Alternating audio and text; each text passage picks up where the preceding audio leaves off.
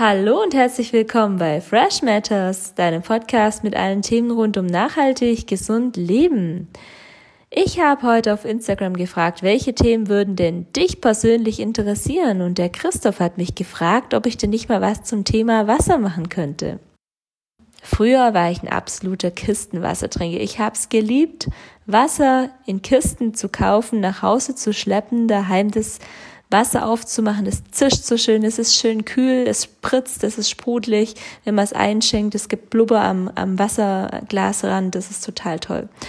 Dann bin ich irgendwann dazu übergegangen, weil es einfach total schwer ist, als Frau so schwere Kisten zu schleppen, das Wasser in diesen Einweg-Plastikflaschen zu kaufen.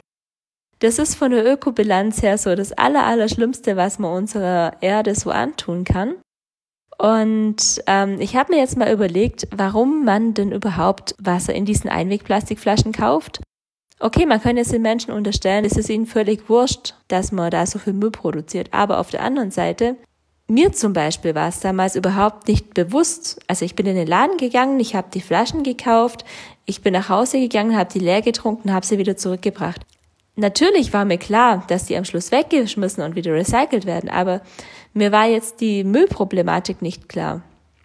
Mir war die Umweltbilanz dabei nicht klar.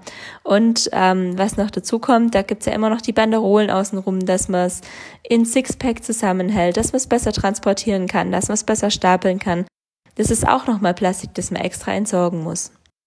Zum Zweiten kommt noch dazu, dass aus diesen Wasserflaschen wahrscheinlich aus den Weichmachern hormonähnliche Stoffe ins Wasser übergehen, da damit auch in den menschlichen Körper und das bringt unseren kompletten Hormonhaushalt durcheinander. Man verweiblicht damit, teilweise wird es sogar in Zusammenhang mit diesen Kreidezellen gebracht, die teilweise jetzt bei den Kindern zum Beispiel auftauchen.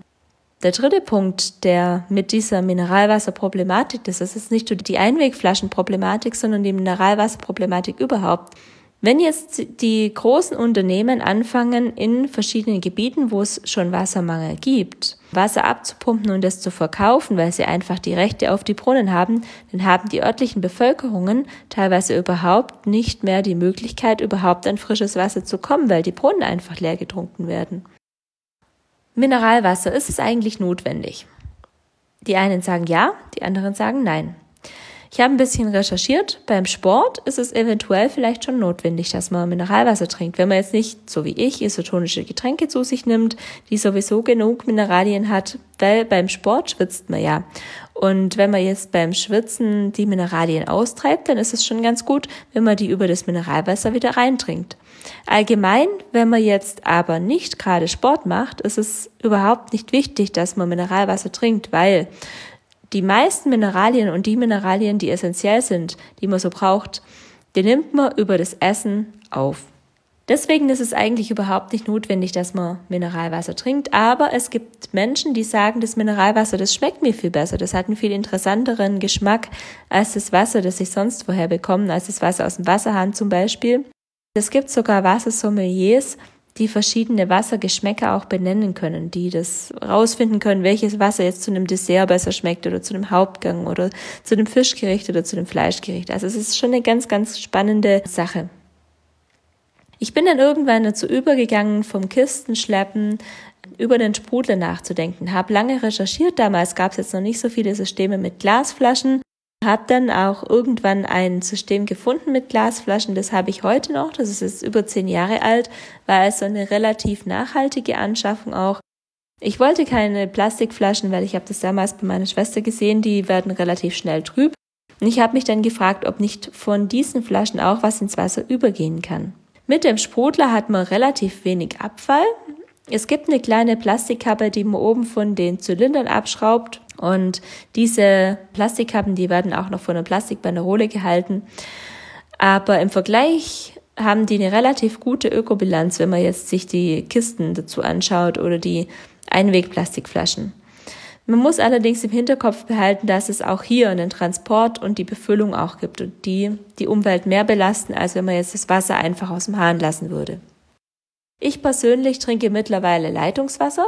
Leitungswasser ist das best kontrollierte Wasser in Deutschland. Viele werden es nicht glauben, aber die Richtlinien fürs Leitungswasser, die sind strenger als die fürs Mineralwasser. Die Qualität vom Leitungswasser. Die wird von vielen Filterherstellern mittlerweile angezweifelt. Es gibt Medikamentenreste im Wasser, es gibt Kalk im Wasser, es gibt Nitrat im Wasser, dann gibt's ähm, schlechte Rohrleitungen. Diese Punkte, die habe ich mir jetzt für euch noch ein bisschen genauer angeschaut. Warum sind denn jetzt eigentlich Medikamentenreste im Wasser? Da gibt es zwei verschiedene Punkte. Zum einen nimmt der Deutsche im Durchschnitt relativ viele Medikamente ein. Hustenmedikamente, Schnupfenmedikamente, Grippemedikamente, Schmerzmittel, dann die vom Arzt verschriebenen und diejenigen, die aber im Regal stehen bleiben, weil sie irgendwann ablaufen, da denken die meisten jetzt nicht drüber nach und spülen die einfach die Toilette runter. Der richtige Weg wäre eigentlich, die in die Apotheke zurückzubringen. Zum Thema Kalk. Ähm, es gibt da die absoluten Kalkverfechter, die sagen, Kalk im Wasser ist so gut, weil es gegen Osteoporose hilft. Und dann gibt es die absoluten Kalkgegner, die sagen, Kalk lagert sich in unserem Gehirn ab, in unseren Arterien und führt zu absoluten Katastrophenverkalkung. Ich kann euch aber beruhigen, Kalk hat mit Calcium relativ wenig zu tun. Der menschliche Körper scheidet es einfach komplett wieder aus. Nitrat in unserem Wasser, das kommt davon, bei uns auf der Schwäbischen Alb zum Beispiel, da ist es so, dass es dort Bauern gibt. Die einen sind Ökobauern, die einen sind Biolandbauern, aber es gibt auch normale Bauern, die düngen halt mit den Ausscheidungen von ihren Hoftieren. Und diese Ausscheidungen, die haben viel Nitrat drin.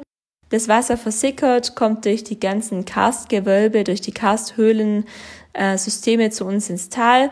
Dort gibt es dann ein Brunnenwerk und aus diesem Brunnenwerk wird unser Leitungswasser, unser Trinkwasser dann wieder in unsere Leitungen gebracht. Natürlich geht es vorher noch durch das Wasserwerk und wird dann nochmal gereinigt. Aber die Nitratanteile im Wasser, die kann weder der ausgeklügelte Filter im Wasserwerk wieder rausfiltern, noch der Filter, der bei uns zu Hause installiert ist. Also lasst euch da nichts erzählen. Es funktioniert einfach nicht. Nitrat ist im Wasser oder ist es nicht. Die Qualität von unserem Trinkwasser ist auch immer abhängig von dem, was nach dem Hausanschluss kommt. Also von unseren Rohrleitungen, von den Legierungen, die da drin sind. Manche uralte Häuser haben noch Bleileitungen. Manche machen sich irgendwelche in China hergestellten Armaturen noch an ihre Spüle hin und trinken das Wasser dann nachher. Und dann kommt es noch darauf an, wie fülle ich das Wasser nachher ab. Mache ich das in Glas, mache ich es in Edelstahlflaschen zum Mitnehmen oder mache ich es dann vielleicht in eine Kunststoffflasche rein. Also da muss man auch immer ein bisschen drüber nachdenken, was macht man danach mit dem Wasser. Ich persönlich bin derjenige, der es immer sehr gerne, sehr einfach hat und trinkt deswegen ausschließlich Leitungswasser. Ihr habt jetzt einen ganz großen Überblick drüber bekommen, vom Mineralwasser in Einwegplastikflaschen über die Sprudelkisten bis hin zum Sprudler, bis hin zum Leitungswasser aus dem Wasserhahn. Und ich hoffe, ich konnte euch mit diesem Podcast einen Mehrwert bieten. Ich freue mich über fünf Sterne auf iTunes, über euren Like und würde mich freuen, wenn ihr mal auf meiner Webseite www.fresh-matters.de vorbeischaut. Da gibt's alle Infos rund um nachhaltig gesund Leben. Bis dahin, eure Isabel.